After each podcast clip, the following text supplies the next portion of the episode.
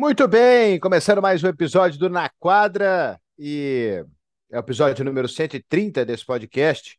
Fiquei ausente aí duas semanas. Felipe Mota, é coisa linda, é, como é bonito e como é competente, como é legal, como é gente boa, como é um cara espetacular, o Filipão.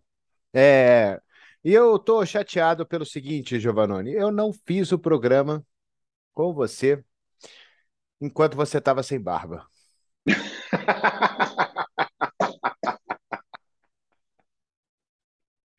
Eu queria, eu, queria, eu queria fazer um podcast com a criança de 12 anos, mas não jeito.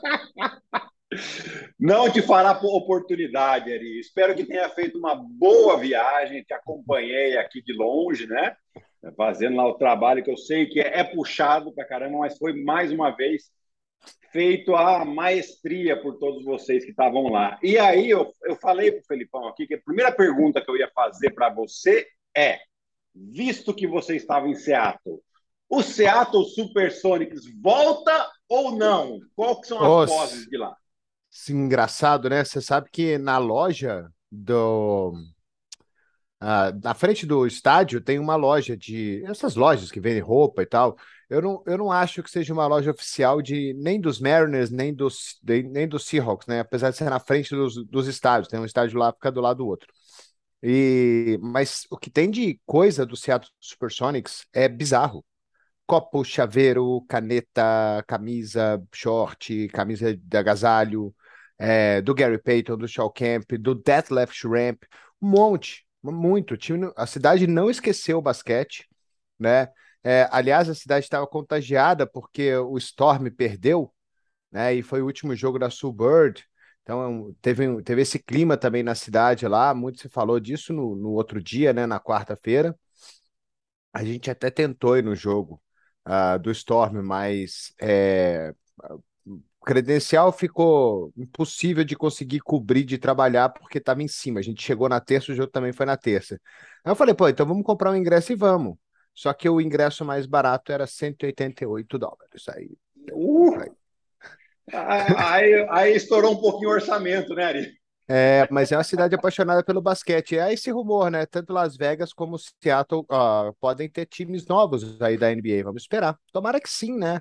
Tá na hora, né? O beisebol expandiu faz um tempo, a NHL expandiu para 32 jogadores, a, a NFL já faz um tempo que são 32 times. Tá na hora da, da, do beisebol também, do, do, do basquete também expandir um pouquinho mais, né?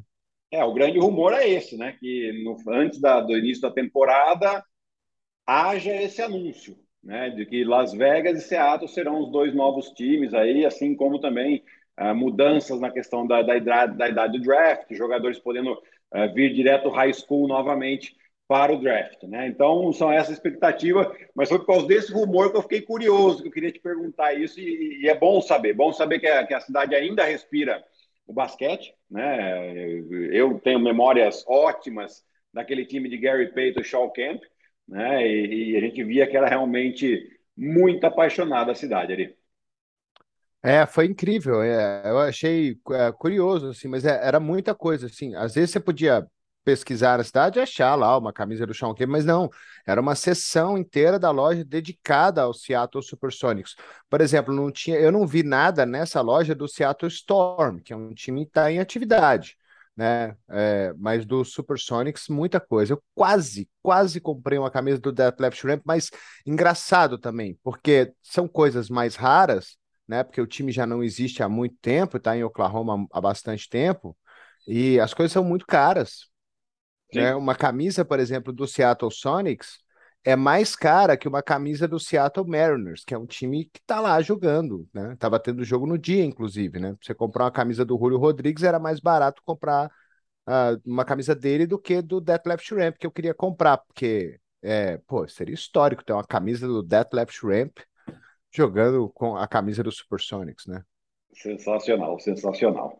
É, vamos começar com, o Eurobasket ali, só para a gente dar uma passada rapidinha na, no título da Espanha, antes da gente fazer as Passe. nossas previsões. Ah, Espanha ganhou de novo? Que coisa, hein?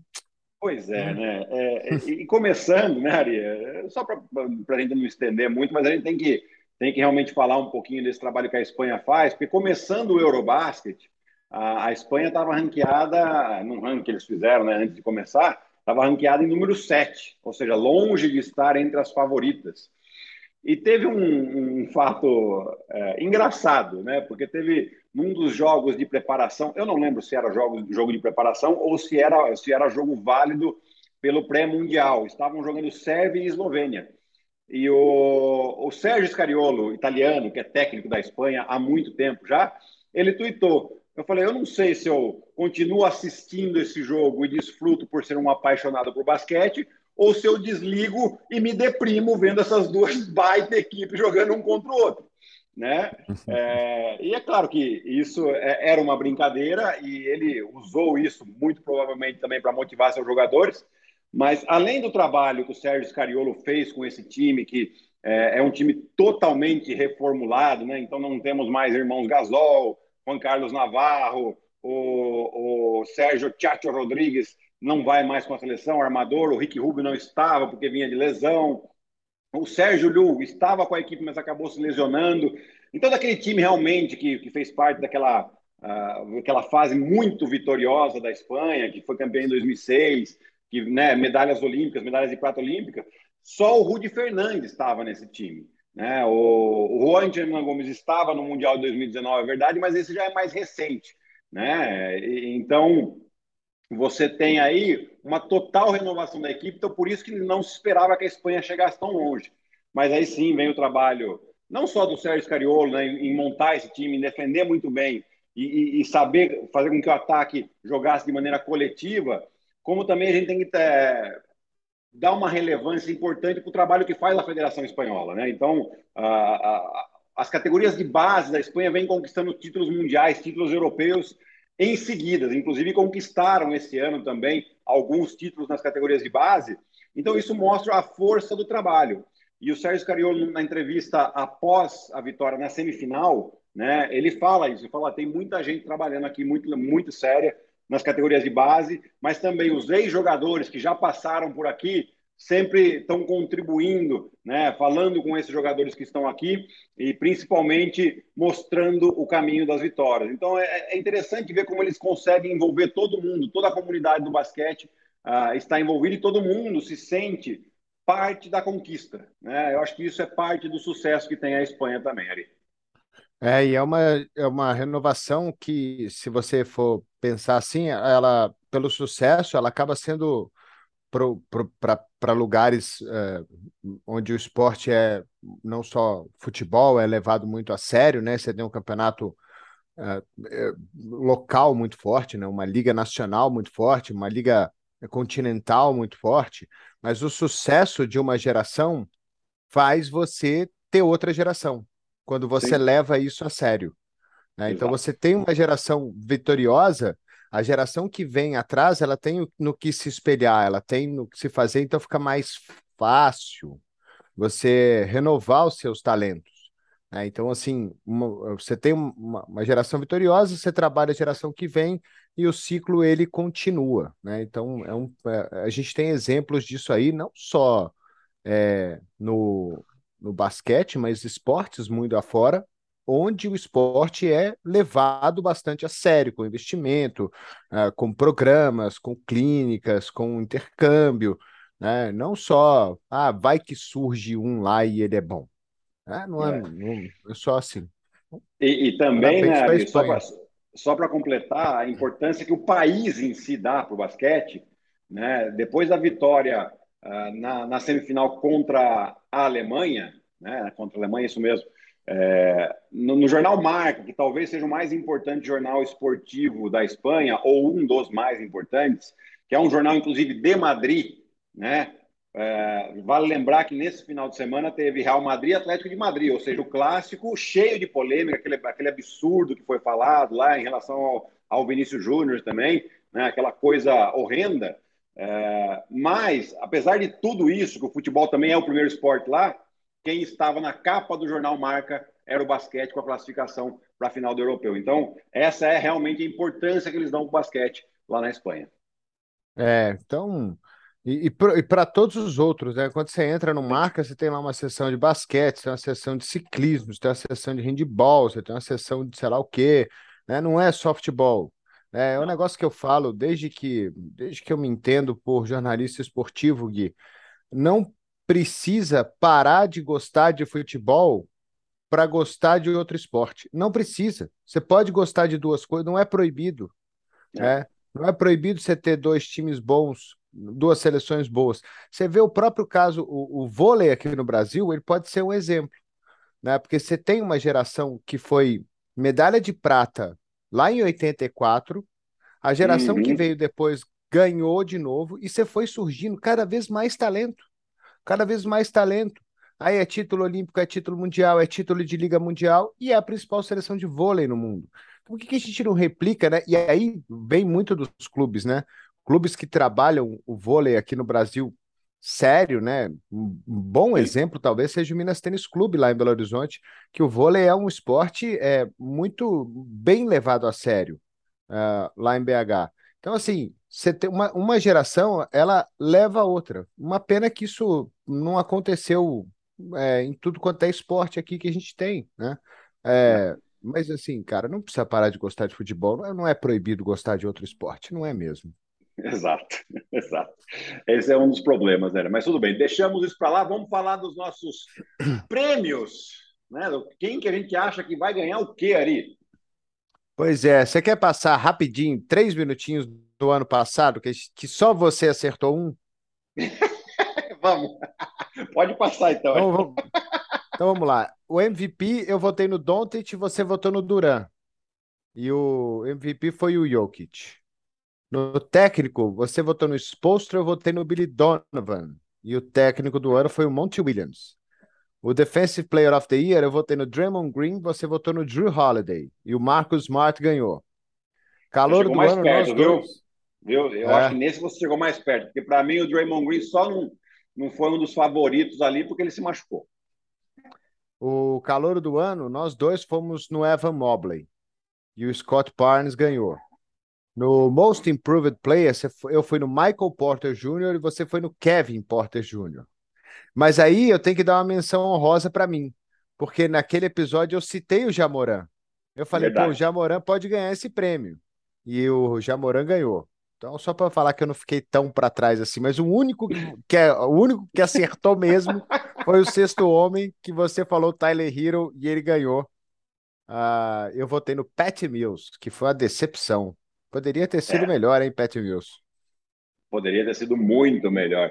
Olha, e eu acho que isso né, serve só para dizer, para quem está nos ouvindo, nos assistindo aqui, fazer essas previsões de antes de temporada, principalmente de prêmio individual, é muito difícil. Né? Então a gente muito. faz porque a gente gosta, então a gente quer tentar ter a leitura daquilo que pode acontecer, porque aqui podem acontecer muitas coisas, né? Desde lesão, desde o time que não encaixou, e mesmo assim, às vezes tem um jogador que é o destaque, mas o time não, não foi tão bem, ele acaba não levando o prêmio ou até mesmo de um jogador, de um time que troca de técnico e, e ele muda os planos ali para determinado jogador e isso acaba influenciando. Mas é um exercício gostoso que a gente sempre faz aqui, é gostoso, né? De, de, de, de a gente fazer essa brincadeira e para a gente já ir aquecendo também, que no final do mês já tem jogo de pré-temporada, né, Eric? Pois é, então vamos lá, começar com o mais importante, é, MVP. É, vamos fazer igual a gente fez ano passado, que ah, para mim não é não. Eu vou no eu vou no no Doncic de novo. Você vai no Doncic de novo? Esse ano ele ganha. Esse ano ele vai ser MVP. Luca Doncic. Para mim é moleza. Fácil. Ari, eu vou fazer uma aposta que pode ser considerada um azarão pelas casas de aposta. Né? Eu estou olhando aqui é, num dos sites de apostas, né? É, que ele não aparece nem entre os cinco. Eu vou colocar o Jason Tatum como candidato a MVP. Pelo fato de que o Boston, a tendência do Boston é continuar daquele nível que estava para melhor. Né? O time melhorou, então a chance do Boston terminar nas duas primeiras colocações aí uh, da Conferência Leste são boas, né? E ele sendo o principal jogador desse time. Então eu acho que ele tem tem ainda coisa para ele melhorar, para ele crescer, e eu acho que nessa temporada regular ele pode alcançar esse, uh, esse prêmio. Por que não o Luca Doncic? Porque eu, eu não estou confiante que o Dallas vai chegar tão longe. Não estou confiante que o Dallas tem a capacidade para chegar entre os dois primeiros da Conferência Oeste.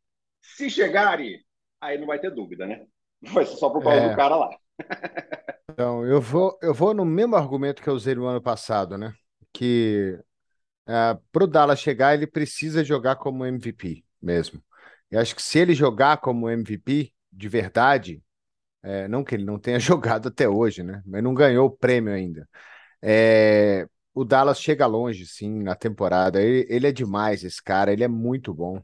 É, eu acho que é mais uma torcida minha do que uma aposta mesmo, viu, Gui? Porque eu quero, eu sou muito fã dele, então eu queria ver ele brilhar absurdamente. Queria ver ele ficar totalmente saudável, sem perder jogos por lesão e ser coroado aí como MVP, porque para mim hoje ele já é um dos cinco melhores jogadores de toda a NBA.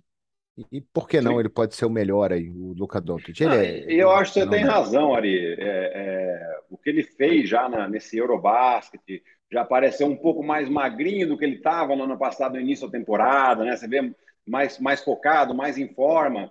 Uh, na temporada passada ele não, não foi um, um, candidato real porque ele não começou tão bem. Né? Aí ele engatou uma quinta marcha ali a partir de janeiro e aí sim ele jogou um nível uh, real de MVP. Né? Agora, se ele fizer toda essa temporada do jeito que ele terminou a temporada passada, uh, eu acho que ele pode até. Né? Para mim seria uma surpresa conseguir colocar Dallas entre as duas, as duas principais forças do Oeste. será que precisa ser entre é... as duas? É, vai dep depende mais do Você que vê, tá o Jokic, é, é, é, o número de vitórias, né? É, é o Jokic ganhou, entre, pelo menos 50 lugar? e 55. O Jokic estava em, o Jokic estava em sexto, né? Eu acho que, que sim, mas o, o, o, Denver conseguiu mais de 50 vitórias, né? Também ali, realmente ele, uh, o time do Jokic era pior do que o time do Don't nessa temporada, porque obviamente estava é. sem dois dos principais jogadores. Né? Eu acho que isso foi levado muito em conta. É, então, mas eu acho que ele, ele pode realmente sim, vai, vai, depender um pouco do número de vitórias, né? Se tiver entre 50 e 55 vitórias, acima de 55 vitórias, com certeza ele vai, vai estar brigando por esse MVP. É, esse é porque, assim, porque a discussão para MVP é o que? É o melhor de todos? Ou é o jogador que é mais imprescindível para o time dele? Porque se você, é o que eu falei no ano passado, se você tirar o Jokic do Dallas, o Dallas não vai nem para os playoffs, cara. Não, Denver. É, não, o, o Doncic, perdão. Tira o Doncic de Dallas, Dallas não vai nem para o playoff. E aí, com o cara Exato. no time, o time pode chegar em quarto. Né? O peso dele para esse time é, é, gigantesco. Então, eu acho que por isso que eu levo em conta. O mesmo argumento que eu usei no passado, mas estou. Vamos lá, na confiança. Mas o, o, Jason Tatum, ele, ele tem todo o potencial para ser MVP mesmo da, da NBA. Total, total. E ele deve vir aquilo que a gente até comentou em alguns episódios para trás, né? Se Boston for um time resiliente como foi nesse, nesses playoffs, a tendência é que o time jogue ainda melhor nessa temporada. É, e, e né, teve reforço importante, né? Malcolm Brogdon aí para mim vem como o, o, cara que eles precisavam no time.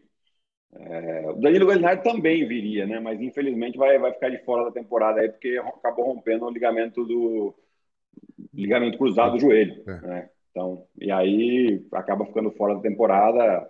Realmente vai ter um peso importante aí essa, essa perda do Galinari para o Boston. Qual que você quer ir agora, Gui? Quer ir no técnico do ano? Pode ser. Aqui é mais difícil também, né? Porque sempre tem aquele, aquele time que dá uma surpreendida, né? É, esse ano não foi tão surpresa assim, porque o Monte Williams realmente fez um bom trabalho, como já vinha fazendo na outra temporada. Mas aqui os favoritos são o Emil Doca do Boston, o Chris Finch do Minnesota Timberwolves, Tyron Lu do Clippers, o Jason Kidd do Dallas e o Eric Spoelstra do Miami. Você vai com algum desses aí, Ari? Eu vou, vou de Udoca. Você vai de Udoca? Eu vou no favorito. Vai no favorito. Eu, eu acho que eu vou no Tyron Lu. Fiquei ali tentado a pegar o Chris Finch também, que eu acho que ele já fez um bom trabalho na temporada passada. Mas o Tyron Lu agora com a equipe completa, eu acho que ele já tirou a leite de pedra daquele time na temporada passada. E a gente tem que lembrar que esse ano ele ganha praticamente três reforços, né? o Paul George, que jogou muito pouco na temporada passada, o Kawhi, que não jogou, e o Joe Wall, que chega como reforço da equipe. Ou seja, três estrelas da, da, da liga, e ele conseguindo acertar essa defesa, como ele já fez muitas vezes, e Paul George e Kawhi são dois dos melhores defensores aí da liga também, eu acho que ele pode brigar ali, vai incomodar, quem não sabe até não, não tirar esse trono do Golden State Warriors. Né? Eu acho que o Clippers é um dos times mais perigosos que pode realmente ameaçar o Golden State. É, tu queria fazer uma menção rosa aqui, é o Taylor Jenkins lá em Memphis também. Sim, sim. Ele não está nem entre os favoritos aí, mas Memphis fez uma baita campanha no ano passado. Talvez repetir o sucesso ou até melhorar, por que não o Taylor Jenkins pode entrar nessa brincadeira aí também?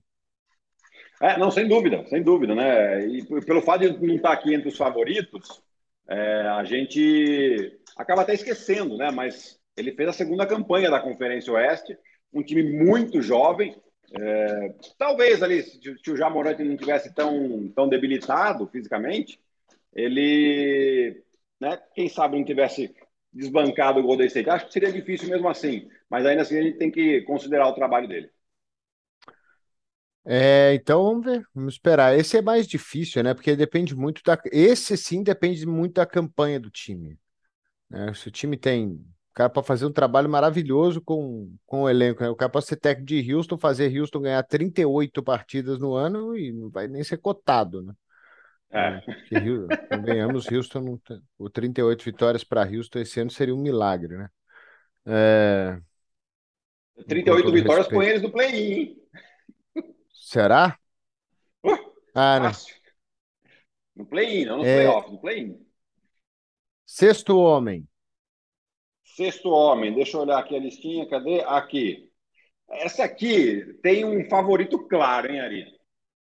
Tem. Porque a gente está falando aqui de um de jogadores que, na verdade, seriam muito provavelmente titulares em outras equipes, mas que acabam indo para o banco porque tem jogador melhor na frente, ou tem jogador de mais relevância, né? Então, vamos lá na, na listinha dos favoritos: o Jordan Poole, o Tyler Hero, o Malcolm Brogdon, o Bones Highland e o Jordan Clarkson. São os principais favoritos aí, sexto homem. É... Aqui acho que nós vamos concordar, porque eu vou de Jordan Poole, né? Eu jogando, também. jogando o que ele jogou na temporada passada, é na, natural que ele vá para o banco, porque o Clay Thompson volta. Então você tem aí o Stephen Curry, o Clay Thompson, o Andrew Wiggins, o, o, o Draymond Green, e aí você tem ou a volta do James Wiseman, ou. Ah, meu Deus, esqueci o nome do pivô lá. Era Looney. Kevin Looney. Né? Então, é normal que o Jordan Poole vá para o banco, né? mas ele já mostrou a capacidade dele de pontuação, principalmente nas bolas de três pontos, e da importância que ele tem para esse time também. Então, é difícil apostar contra ele aqui, hein? Se bem que o Tyler Hill também é, vai ter a mesma capacidade de pontuação, enfim, vamos brigar os dois aí. Próprio Brogdon, né, que vai ser essa peça importante lá em Boston, mas eu acho que não vai sair dele, não. Acho que é... esse aí talvez seja o mais, mais certinho de todos, viu? Difícil apostar é. contra ele, né? O cara que pode vir do banco e fazer 20 pontos por jogo, né? 18, com, 17. Com facilidade, né? Com é, facilidade ainda, né, Ari? Quatro bolas de três por jogo. Ah, o Curry, e o Curry, e ele, entrando no lugar dos dois, né? Ele pode ter uma minutagem muito grande, porque o Curry dificilmente vai jogar mais de 30, 30 31 minutos durante a temporada, né? 12 é. ele tá fora certo, né? Porque o, o, Steve Kerr adora deixar ele fora 6 minutos no segundo quarto e 6 minutos no último quarto fora. Né? Então, do, dos 48, 12 ele já tá fora com certeza.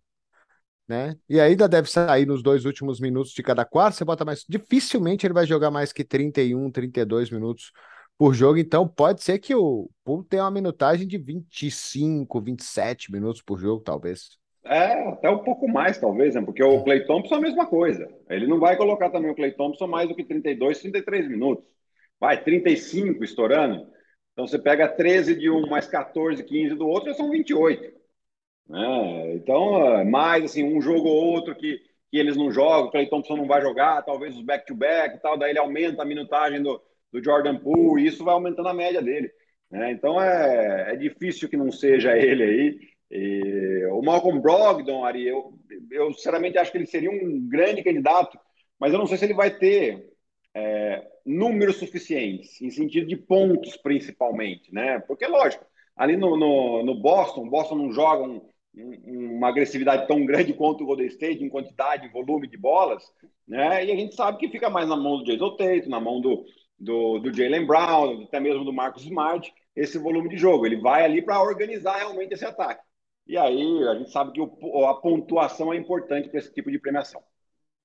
É, jogador defensivo? É ah, falta Vamos defensivo e calor. Né? Defensivo ah, eu e vou calor. De, então... eu, eu, vou de Robert Williams aqui no, no Defensive Player of the Year. Viu?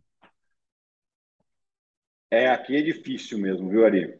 Eu só para não concordar com você, eu vou de Bena Debaio. Eu acho que o Bena Debaio ele merece uma menção aí. É, é, realmente ele, ele tem uma capacidade para defender tanto homens grandes como homens pequenos, o que é, ele é fundamental para essa defesa do Miami Heat, que, que usa muitas trocas.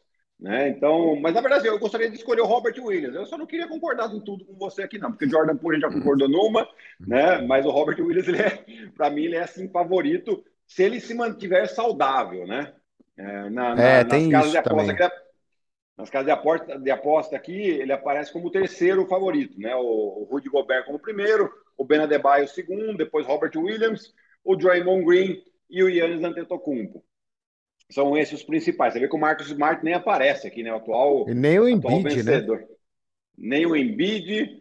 Uh, ben Simmons, né? Não precisa sabe. Jogar, né? né? Precisa jogar. Precisa jogar. Primeiro de tudo, precisa jogar. O Drew Holiday, que eu amo ele defendendo, também não aparece entre esses cinco primeiros aqui. Mas eu vou de, de Ben Adebayo só para diferenciar de você, Ari. É, o Robert, o, o Robert Williams tem isso, né? Ele precisa ficar saudável, né? Precisa. É. Ele, ele tem um jogador que sofreu bastante, né? Com contusões e jogou, né? Os playoffs aí muito baleado, ficou fora de jogos contra o Heat, né? E você acha que Miami tem a mesma condição de fazer uma excelente campanha de novo? Putz, aí eu pelo, acho difícil. Pelos playoffs deixou um gostinho de hum, né? É, de perder a oportunidade, né? Eu acho difícil porque o, o sarrafo da Conferência Leste subiu. Subiu e subiu bem com Boston, com Milwaukee, com Filadélfia, uh, o próprio Brooklyn. Brooklyn Nets, né? Brooklyn Nets que botou todo não mundo, fez nada, jogar, né? mas os caras falaram que agora estão afim, então, né? A gente já começa a colocar aí em questão, né? Você tem a gente sempre deixa um pouquinho o Toronto de lado. Depois nós vamos fazer também episódio com, com rankings aqui do que a gente acha que pode acontecer. Mas o Toronto também é um time extremamente chato. Né? Então, pode ser que o fato de Miami não ter a mesma campanha que fez na temporada passada é, comprometa um pouquinho essa, essa questão dos prêmios individuais. A gente fez um episódio ano passado que o título era Quem tira o título de Brooklyn ou Lakers?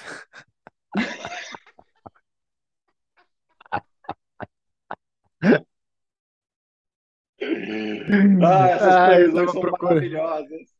Ah, um não foi nem para os playoffs e o outro tomou uma varrida na primeira rodada. que maravilha. Bom, faltou calor do ano. É, eu vou no favorito. Most player também. Ah, é, tá Most Improved. Como é que nós estamos de tempo aí, tá bom? Tá mais, até mais uns Sete, oito minutos. Ah, tá bom. Mas também, então. né?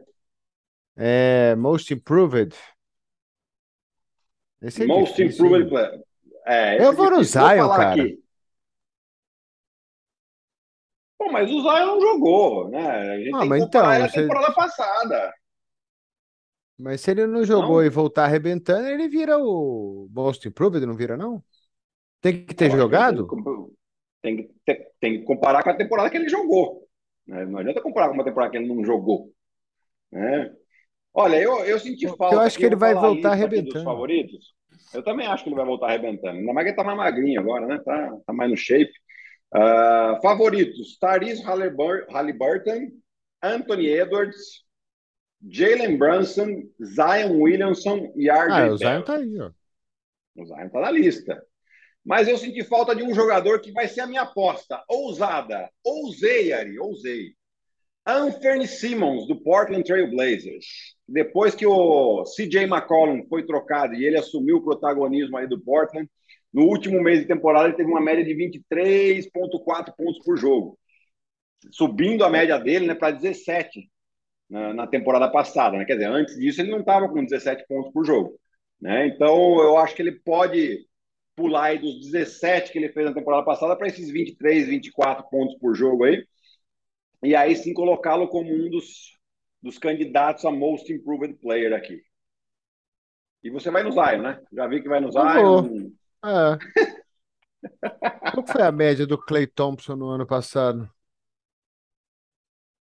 Ah, mas o Clay Thompson é mais difícil de, de ganhar, né? Porque, na verdade, é, você tem que pensar que o jogador evoluiu. Na verdade, o Clay Thompson vem de uma lesão. Teria Aí que ter o prêmio Best Comeback, né? Na NFL que tem, não tem? É, tem. Comeback Player of the Year. É, então. Aí, aí sim, ele. E que para mim o Zion também encaixaria nesse daí, né? Comeback Player. Mas Most Improved, eu não, não, não sei se eu colocaria aí, não. Eu acho difícil, por exemplo, o Anthony Edwards é, ter uma, uma, uma, temporada muito melhor do que ele já teve. Já teve uma ótima temporada temporada passada. Né? É, Para mim é difícil isso acontecer. Pode acontecer, é verdade. Né? Uh, o Thaís Halliburton pode ser sim uma, uma, uma, bela, pode ter uma bela evolução, porque agora o time lá em Indiana é dele, né? Saiu todo mundo, tem lá o Buddy Hill, beleza, mas uh, os principais jogadores não estão mais lá. É, então pode ser um candidato. Então, mas eu vou de Anthony Simmons. Tá bom. E aí faltou o Rook of é... Isso. Ah, o banqueiro. O banqueiro tá na sua lista aí? Tá, né? Ah, tá. É, é o favorito, né? É o favorito. É... E aqui, aqui nós vamos concordar também. Porque se eu sei que você vai de banqueiro e eu vou de banqueiro, ele já mostrou toda a capacidade dele, é, principalmente Esse na Summer é League. Muito bom. Muito bom. E, e, além de tudo, eu acho que o principal adversário que ele teria, o Chet Holmgren, não vai jogar. Não vai jogar. Acabou se lesionando, vai ficar fora dessa primeira temporada dele aí. Na, no ano que vem, ele briga pelo Rookie of the Year, né? Pois assim diz a regra da NBA. Né? Mas nesse ano aqui, eu acho que Paulo Banqueiro, é, jogando o que a gente viu aí, né? Sem fazer nada de excepcional, apenas o que ele já vinha fazendo, eu acho que ele tem tudo para levar esse prêmio também, Eric. É, ele Cara, esse cara, ele tem a complexão. Ele não te lembra o Kevin Durant, assim, na complexão física dele, não? Tamanho, envergadura. É, aí, é óbvio que não. Pô, só assim, só a complexão física dele. Ele me lembra bastante Sim. o Durant. Muito. Sim, né? Um jogador com, com braços longos, né? Uma envergadura grande, arremessa de fora, tem capacidade para ir até o aro e para arrebentar o aro também, né? E o arremesso de fora. É um jogador bastante completo. É, tem tudo para ser o principal jogador do Orlando Magic, né? É, e o Orlando está com um time interessante também. É que não dá para apostar muito no Orlando, né? Porque, de novo, essa conferência leste aí ficou uma coisa de louco. É, faz tempo que não dá para apostar no Orlando, né? Pelo menos eles pararam de pegar pivô na primeira rodada do draft, né? Ah, entenderam que o jogo mudou, né? É. Finalmente. Demorou. Eles ficam, ficam, com aquele saudosismo. Não, mas nós escolhemos o cheque. Eu sei que Exato. cheque, mas, mas não dá mais. Cara, falar em cheque, a, o discurso dele com o Yao Ming entrando no Hall da Fama é algo simplesmente espetacular. Você viu isso aí? Vi, é maravilhoso. Que demais. Ele é demais, né? Shaquille O'Neal é uma figuraça, cara. Deve ser muito legal ser amigo do Shaquille O'Neal, não deve? Pô, Isso é um barato. Imagina só é, fazer o programa com ele ali, né? Nossa senhora, é, imagina só os bastidores do programa, o tanto é. de, de, de, palhaçada que deve sair, né? Você ir pro boteco com ele, você tá no bar do Zé ali.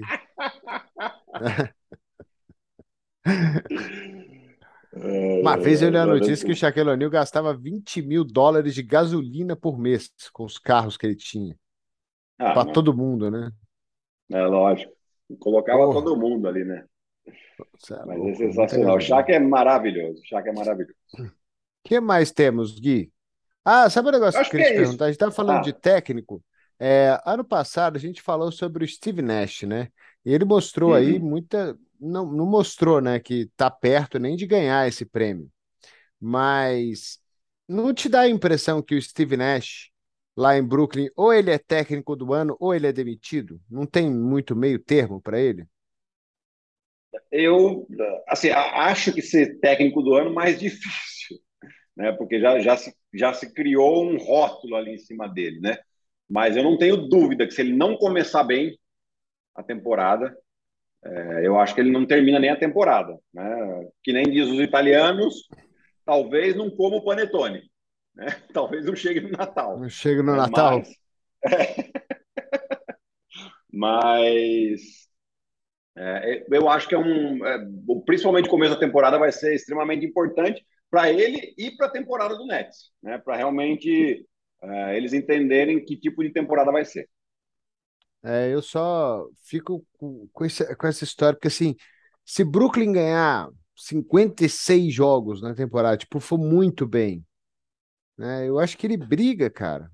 Apesar de, tipo assim, não sei se vai ser na conta dele ou não, mas eu não sei, por isso que eu tô falando que assim, não tem muito meio termo para ele. Que ou ele é. ganha 56, 52 jogos assim na temporada, esperando 60, fica ali primeiro, segundo do leste com o time que ele tem, ou ele é mandado embora. É, como você falou, se ele começar a temporada mal, é, nos primeiros 10 jogos ele perder 6, sei lá, perder, perder 6, dá uma, sei lá, ficar com a campanha de 3-7 ou nos primeiros 12 ficar, sei lá, 4, 8. Acho que a paciência, até, até pelo Kevin Durant já ter pedido meia cabeça dele, né? Então, uhum. não sei se os caras vão também jogar pro técnico, né? Sei lá. Ah, eu acho que tem grande Tô curioso para ver. Curioso para ver. Grande chance ali. Eu acho que esse começo de temporada vai ser fundamental para ele. Isso. E o Ben Simmons está animado? Espero que sim, né? É, é tá animado? É, tô, tô, estou animado, mas animadíssimo.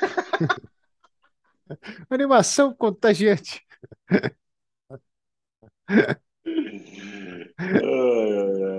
demais, demais. Ben Simmons é, é, o grande enigma da temporada. É o Ben Simmons e o Westbrook, né? Mas aqui a gente já estourou o tempo praticamente, não dá para falar deles. Mas mas a gente vai falar bastante. Vai, assunto sobre esses dois, Ari, não vai faltar, né? É isso, né? Então a gente vai fazer o quê no próximo? Vamos fazer, começar a fazer Power Ranking? Vamos fazer Power Ranking. Aí a gente pode fazer da Conferência Leste, já começar com tiro, pancada e bomba, para não falar palavrão aqui. Quem quer ser? Só, só dá um spoiler, quem quer ser o primeiro? Boston. Boston. Só isso para mim, sinceramente, eu acho que é o mais simples, porque só por uma retrospectiva, mas é, por isso é mais simples, né? não que os outros estejam muito abaixo, não. Tá certo. Bom, só um, um spoiler do que vem pela frente aí no episódio 131 do Na Quadra. Gui, um beijão para você. Até um o beijo. próximo. Um beijo. Valeu, galera. Tchau, tchau. Valeu, galera. Um grande abraço a todos. Semana que vem, mais um episódio do Na Quadra. Esse ano vamos ver se a gente acerta um pouco mais do que o ano passado. Vamos esperar. Ano que vem a gente faz a conta.